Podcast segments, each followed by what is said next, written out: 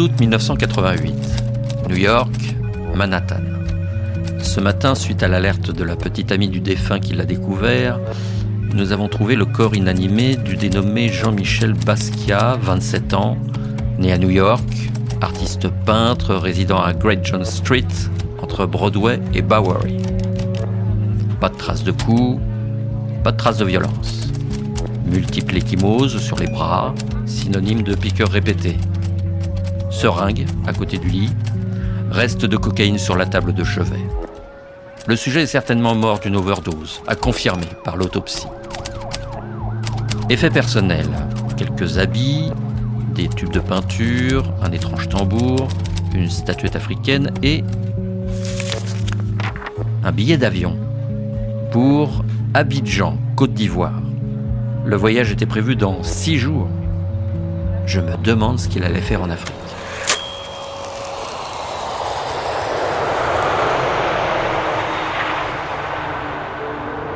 35 ans après ce fonctionnaire de police de New York, moi aussi je me demande ce que le jeune homme, premier peintre noir à percer dans le monde très fermé de l'art contemporain, devait faire à Abidjan, en Côte d'Ivoire. Peindre Revenir à ses racines africaines Retrouver une part de son identité comme beaucoup d'afro-descendants Ou encore se désintoxiquer de la drogue Quelle était au fond sa relation avec l'Afrique? Elle était là, en tout cas dans sa peinture. Le peintre lui-même a semé des indices. Voici ce qu'il disait de l'Afrique, le continent d'origine d'une partie de ses ancêtres. Je ne suis jamais allé en Afrique. Je suis un artiste qui a subi l'influence de son environnement new-yorkais. Mais je possède une mémoire culturelle. Je n'ai pas besoin de la chercher. Elle existe. Elle est là-bas, en Afrique. En Afrique, Jean-Michel Basquiat finira par y aller. Ça, je vous le raconterai. Mais au fond, si on enquête sur sa relation avec l'Afrique, sur cette mémoire culturelle dont il parlait, on comprendra mieux sa vie et peut-être, qui sait, sa mort aussi. En tout cas, c'est ce que je me suis dit en me plongeant dans son histoire. Suivez-moi, on va ensemble fouiller dans le passé, rencontrer des témoins pour saisir la trajectoire de cette comète qui traversa le ciel de la fin du XXe siècle. Basquiat, un ticket pour l'Afrique.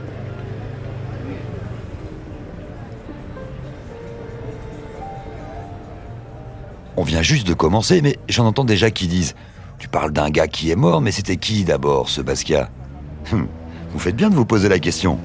Après tout, Basquiat est d'abord un enfant des États-Unis, un noir américain.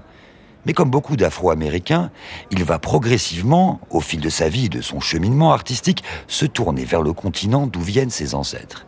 C'est ce chemin qu'on va suivre ensemble. Celui d'un gamin de New York qui très tôt se fait une place inédite dans le monde très blanc de l'art et qui rend hommage aux figures et aux héros noirs oubliés par l'histoire de l'Amérique. Voilà ce que je vais vous raconter dans les deux premiers épisodes qui vont mener Basquiat à la source, l'Afrique.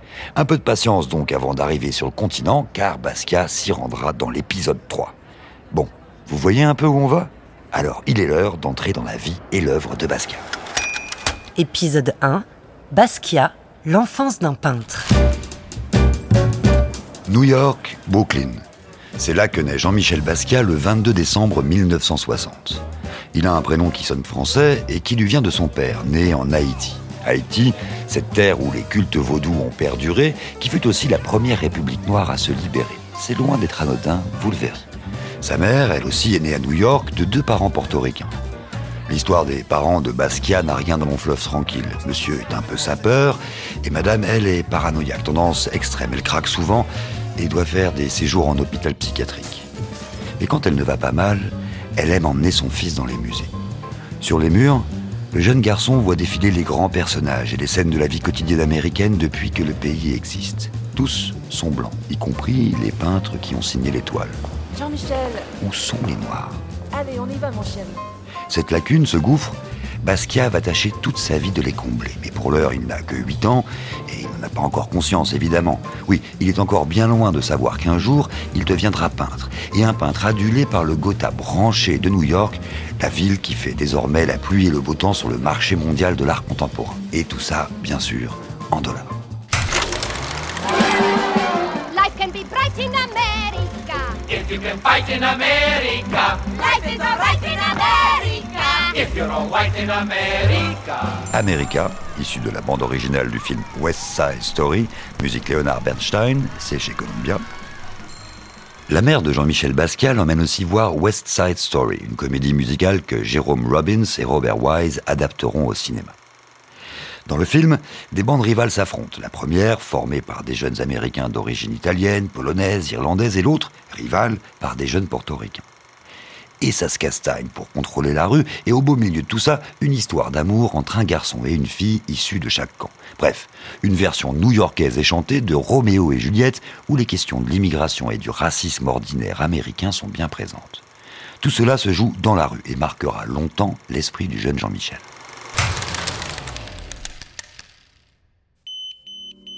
La rue et ses dangers, Basquiat en fera l'expérience très tôt. Il n'a pas 8 ans quand il est renversé par une voiture, évacué à l'hôpital où les médecins, pour le sauver, lui enlèvent la rate.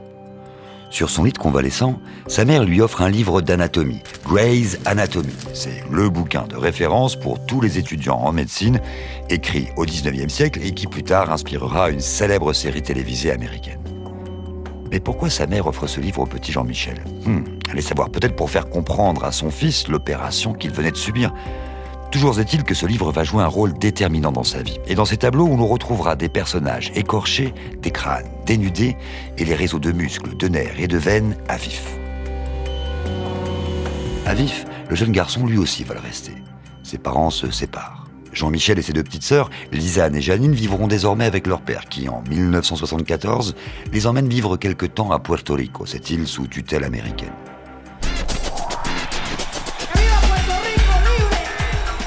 Après deux ans à Puerto Rico, la famille Basquiat, les sœurs Jean-Michel et le papa rentrent à New York et le jeune homme, qui est de moins en moins assidu à l'école, faut bien le dire, est envoyé dans un établissement plus libre laissant plus de place à sa passion pour le dessin et aussi à son goût pour les escapades dans les rues de la ville. C'est d'ailleurs dans cette école qu'il rencontre Al Diaz, avec lequel il décide de poser sa marque sur les murs de New York. Sa marque, ce sont ces phrases énigmatiques, poétiques et critiques, peintes à la bombe sur les murs des quartiers où fleurissent les squats et les galeries d'art branchés. Pourquoi faire? Hein? Ces adolescents de 16-17 ans veulent que les gens s'interrogent sur l'hypocrisie de la société américaine, où le dollar et la consommation sont devenus les valeurs cardinales, même si tout le monde, bien sûr, le cache sous un vernis de religion. Voilà une de ces phrases qu'il taxe sur les murs. Mots comme la fin des religions laveuses de cerveau, des politiques ne menant nulle part et des philosophies bidons. Alors Jean-Michel et son copain inventent leur pseudo-religion à eux. Elles portent leur signature, SAMO, l'acronyme de Same Old Shit, la même vieille merde. Oui, c'est un jeu de mots sur ce système qui ne change pas et sur le shit, le hashish, qu'ils fument à tour de bras. Leurs mots sont donc signés SAMO, suivis d'un petit C dans un rond. Vous savez, celui qui désigne le copyright, le sacro-saint symbole de la propriété intellectuelle, prête à être croqué par la société de consommation. SAMO, le nom devient célèbre à force de hanter la cité. Et Jean-Michel Basquiat, lui, devient de plus en plus vagabond. C'est là, à ce stade de l'histoire, qu'on revient à Paris.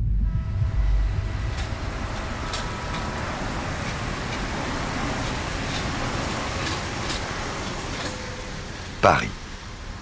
C'est là, un jour de pluie, que je rencontre Vincent Bessière, journaliste passionné de jazz qui a longtemps rêvé de New York avant d'y aller et qui partage un certain nombre de goûts musicaux avec Feu Basquiat. Tant et si bien qu'il est devenu l'un des commissaires de l'expo baptisée Basquiat Soundtracks à Paris et qui s'intéresse au rapport du peintre avec la musique. Alors forcément, notre commissaire s'est penché sur l'univers dans lequel gravitait le jeune vagabond. Basquiat était un adolescent rebelle comme euh, beaucoup de jeunes artistes, c'est quelqu'un qui s'est euh, à un moment euh, rebellé contre l'institution scolaire, rebellé contre ses parents, contre sa famille, et qui a quitté le domicile parental à un âge relativement jeune, puisqu'il est parti à l'âge de 16-17 ans pour donc aller vivre dans les parcs de Manhattan à, New York, alors qu'il avait grandi dans le quartier de Brooklyn Et assez vite, euh, bah, pour survivre, euh, il, a, il a noué des amitiés, il a trouvé des endroits euh, où il pouvait passer ses nuits, tout simplement. Et ce sont, pour la plupart, des, des clubs en fait de la scène donc de downtown, c'est-à-dire le bas de Manhattan, la partie sud-est, le Lower East Side, Et euh, dans ces quartiers-là, à l'époque, qui étaient euh, des quartiers euh, malfamés, complètement délabrés, avec des immeubles qui s'effondraient ou qui étaient incendiés par leurs propriétaires parce que c'était des taudis et qui voulaient s'en débarrasser et toucher l'assurance. Donc dans ce quartier, il y avait bah, des espaces et des espaces vides où se sont ouverts des lofts d'artistes et aussi des clubs. Et ces clubs étaient pour cette jeunesse à laquelle Basquiat s'est retrouvé complètement associé qui était une jeunesse euh, qui euh, bah, cherchait à se réinventer, qui n'était pas forcément très attirée par l'American Way of Life, qui se posait des questions après la guerre du Vietnam, euh, qui se posait des questions après l'assassinat de Malcolm X et de Martin Luther King. Cette jeunesse se retrouvait dans ces espaces qui étaient chauffés, là où leurs appartements étaient parfois extrêmement froids, parce que c'était des lofts qu'ils squattaient dans lesquels euh, il n'y avait pas forcément de chauffage central. Et là, il a trouvé finalement une famille d'adoption, en tout cas un, cercle euh, de jeunes artistes, dont beaucoup étaient d'ailleurs euh, aujourd'hui, on dirait, pluridisciplinaires c'est-à-dire des gens qui euh, touchaient un peu à tout, qui étaient capables d'être euh, devant la caméra un jour, derrière la caméra le lendemain, de faire de la poésie, de faire un concert, de peindre un tableau, de réciter de la poésie, bref, des gens qui voulaient expérimenter et inventer leur vie par le biais de l'art. Et ça, c'est un environnement où Basquiat a vécu... Euh, pendant un an ou deux, euh, grosso modo, euh, de manière quotidienne, permanente, dans lequel euh, il a noué de très nombreuses amitiés très fortes, dans lesquelles il a aussi rencontré beaucoup de compagnes et même de compagnons, et où il a vécu à 100 à. Il y avait un lieu en particulier dans ce Lower East Side qui s'appelait le Mud Club, que Basquiat fréquentait beaucoup. Pourquoi il été si important? Alors le Mud Club est un peu un des endroits euh, pionniers dans le sens où c'était à la fois un lieu de concert, un lieu euh, parfois d'exposition, un bar et un lieu pour faire la fête et danser toute la nuit. Donc euh, des artistes, des chanteurs, euh, des mannequins, des cinéastes, euh, mais tous avec un profil assez expérimental en réalité, de gens qui faisaient leurs projets avec des bouts de ficelle et qui se retrouvaient le soir dans ce club parce que ben, tout simplement on est avant Internet, on est avant les réseaux sociaux et le Mud Club est un réseau social au sens propre, hein. c'est-à-dire que c'est un endroit où on se rencontre, où on est au courant de ce qui se passe, où évidemment on peut draguer, on peut faire la fête, où on peut découvrir de nouveaux projets, de nouveaux artistes, de nouveaux groupes. C'est là que ça se passe. Vous habitez chez vos parents? Eh bien voilà bien une phrase qu'on ne prononçait certainement pas au Mud Club, ce lieu à la fois branché et underground dont le patron, dit-on, changeait chaque soir les critères de sélection. Alors ce soir pas de gros, demain pas d'anglais, après-demain pas de costard, etc., etc. Basquiat en tout cas, y a toujours ses entrées et il le fréquente assidûment alors qu'il est en train d'opérer un virage des graffitis sur les murs de la ville vers d'autres formes d'art la période euh, du Mud Club, c'est le moment où Basquiat euh, abandonne euh, l'idée de ses interventions qu'il faisait donc en, tandem avec Al Diaz, qui était l'autre partie de Seimo. C'est quelque chose qui a intéressé Basquiat un temps, mais lui a voulu aller vers une pratique artistique, j'ai envie de dire, peut-être plus développée, plus formalisée.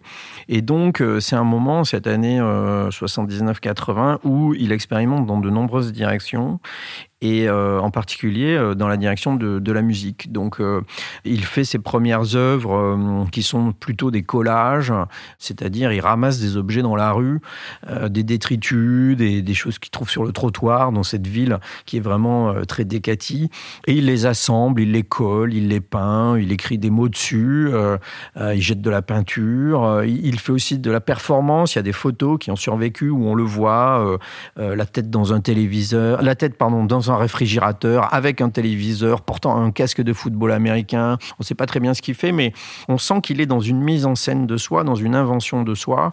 Euh, il fait des cartes postales qu'il va vendre dans la rue, qui sont faites avec des, collages, avec une esthétique un peu punk, un peu euh, euh, do it yourself.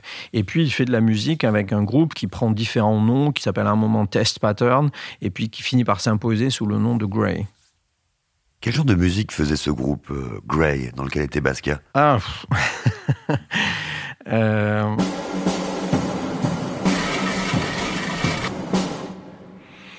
Euh, là, alors. Le- la, la musique de Grey euh, reste en partie un mystère parce que malheureusement c'est un groupe qui a très peu enregistré du vivant de Basquiat. En tout cas, un seul titre a survécu. Euh, il y a peut-être des enregistrements qui existent quelque part, mais malheureusement on n'a pas réussi à les, à les retrouver. Donc la musique de Grey, elle s'inscrit euh, dans une époque où l'expérimentation est vraiment de mise, et surtout elle est portée par des musiciens qui n'en sont pas complètement, dans le sens où ils n'ont euh, pour la plupart jamais vraiment appris à jouer de la musique, à jouer d'un instrument, et donc ils inventent de la musique à partir de ce qu'ils sont capables de produire avec des instruments. Mais c'est justement tout le sel euh, de ce groupe, c'est tout ce qui le rend singulier, c'est euh, comment peut-on faire de la musique euh, à partir d'instruments qu'on ne maîtrise pas nécessairement? Et Michael Holman, qui est un des, un des membres fondateurs du groupe, disait on imaginait qu'on était des extraterrestres qui arrivions sur Terre, qui trouvions des instruments et qui essayions de comprendre comment ça marche et, et de faire de la musique avec ça. «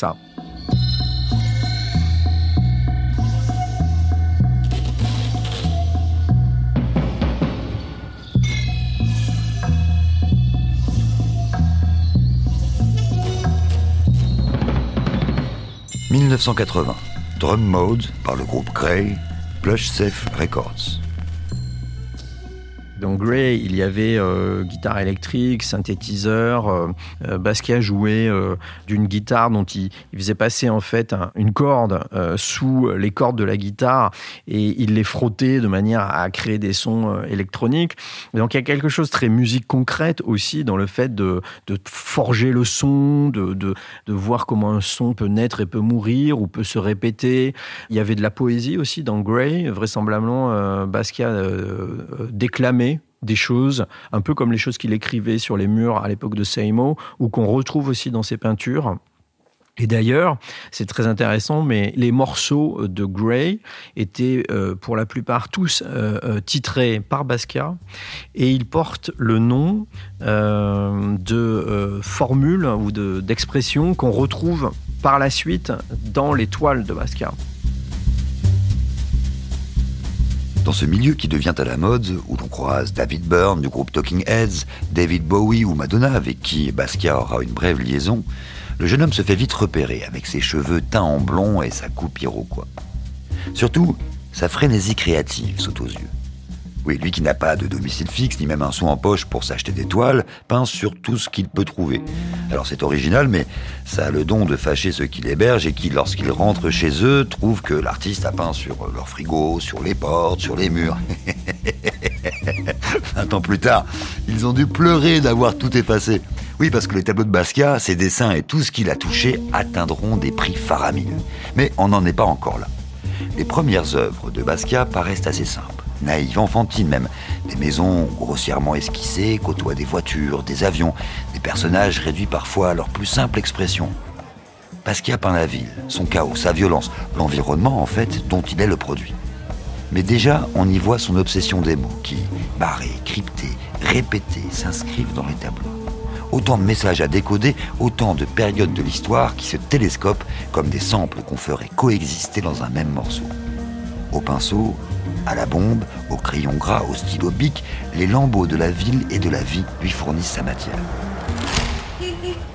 Mais alors, me direz-vous, où est l'Afrique dans tout ça? Attendez d'abord, encore un peu de patience. Basquiat est encore tout jeune, il se cherche. Mais déjà, on sent que sa place est celle de tous les Noirs dans la société américaine. Hmm, ça le travaille. Tout autant que la figure du griot, mais aussi les fétiches, les divinités africaines qui ont survécu en Amérique. Quoi? Vous ne croyez pas? Alors écoutez ce qu'en dit le peintre Ernest Doucou. À l'époque où Basquiat fait ses premières expos et commence à se faire un nom à New York au début des années 80, Doucou étudie aux Beaux-Arts d'Abidjan. 40 ans plus tard, et après avoir tracé son propre chemin artistique, voici comment l'œuvre de Basquiat résonne en lui. En fait, je, je vais reprendre euh, peut-être euh, une métaphore de Basquiat lui-même qui dit qu'il n'avait pas l'Afrique en lui, il avait la- l'Afrique en mémoire. Et moi, Basquiat, la lecture que j'ai de son travail, elle m'a permis, euh, aujourd'hui dans ma pratique de, plasticien, elle m'a permis de comprendre ce que j'appelle l'œil de la diaspora, l'oreille de la diaspora. Et c'est peut-être le lien que j'ai avec son travail. C'est ce qu'il a eu euh, dans son travail, je perçois comment les transformations de, de l'Afrique ont été imprégnées dans, le, dans cette diaspora-là. Et je pense qu'il a su le traduire à travers la, le, les effets de la spiritualité vaudou, même si on ne met pas souvent l'accent là-dessus. Mais pour moi, Basquiat, c'est Basquiat vaudou.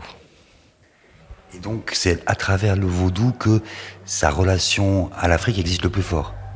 Il me semble que c'est à travers le vaudou que sa relation à l'Afrique réside le plus fort. Et peut-être que quelque part, quand il parle de la mémoire, puisqu'il dit que cette mémoire, il n'avait pas besoin réellement de la vivre, elle était en lui. Donc si elle est en lui, c'est quelque chose qui porte, et donc il a su le traduire. Et donc moi, l'observation que je fais de ce travail-là, c'est comment cette mémoire indicible, cette mémoire de l'invisible, il a su la porter, il a su la rendre visible en la mettant en écho avec la société euh, dans laquelle il a vécu, la société américaine. Cette mémoire culturelle de l'Afrique va bientôt commencer à s'exprimer dans les toiles de Basquiat. Mais avant, alors qu'il n'a que 20 ou 21 ans, il va d'abord s'attaquer à réhabiliter les Noirs dans la grande histoire des États-Unis. Oui, cette histoire dont ils sont les éternels oubliés, les sempiternels exploités. Et c'est de ça que je vais vous parler dans le prochain épisode, Basquiat et les rois noirs d'Amérique. Une étape de plus sur le chemin de l'Afrique. A tout de suite.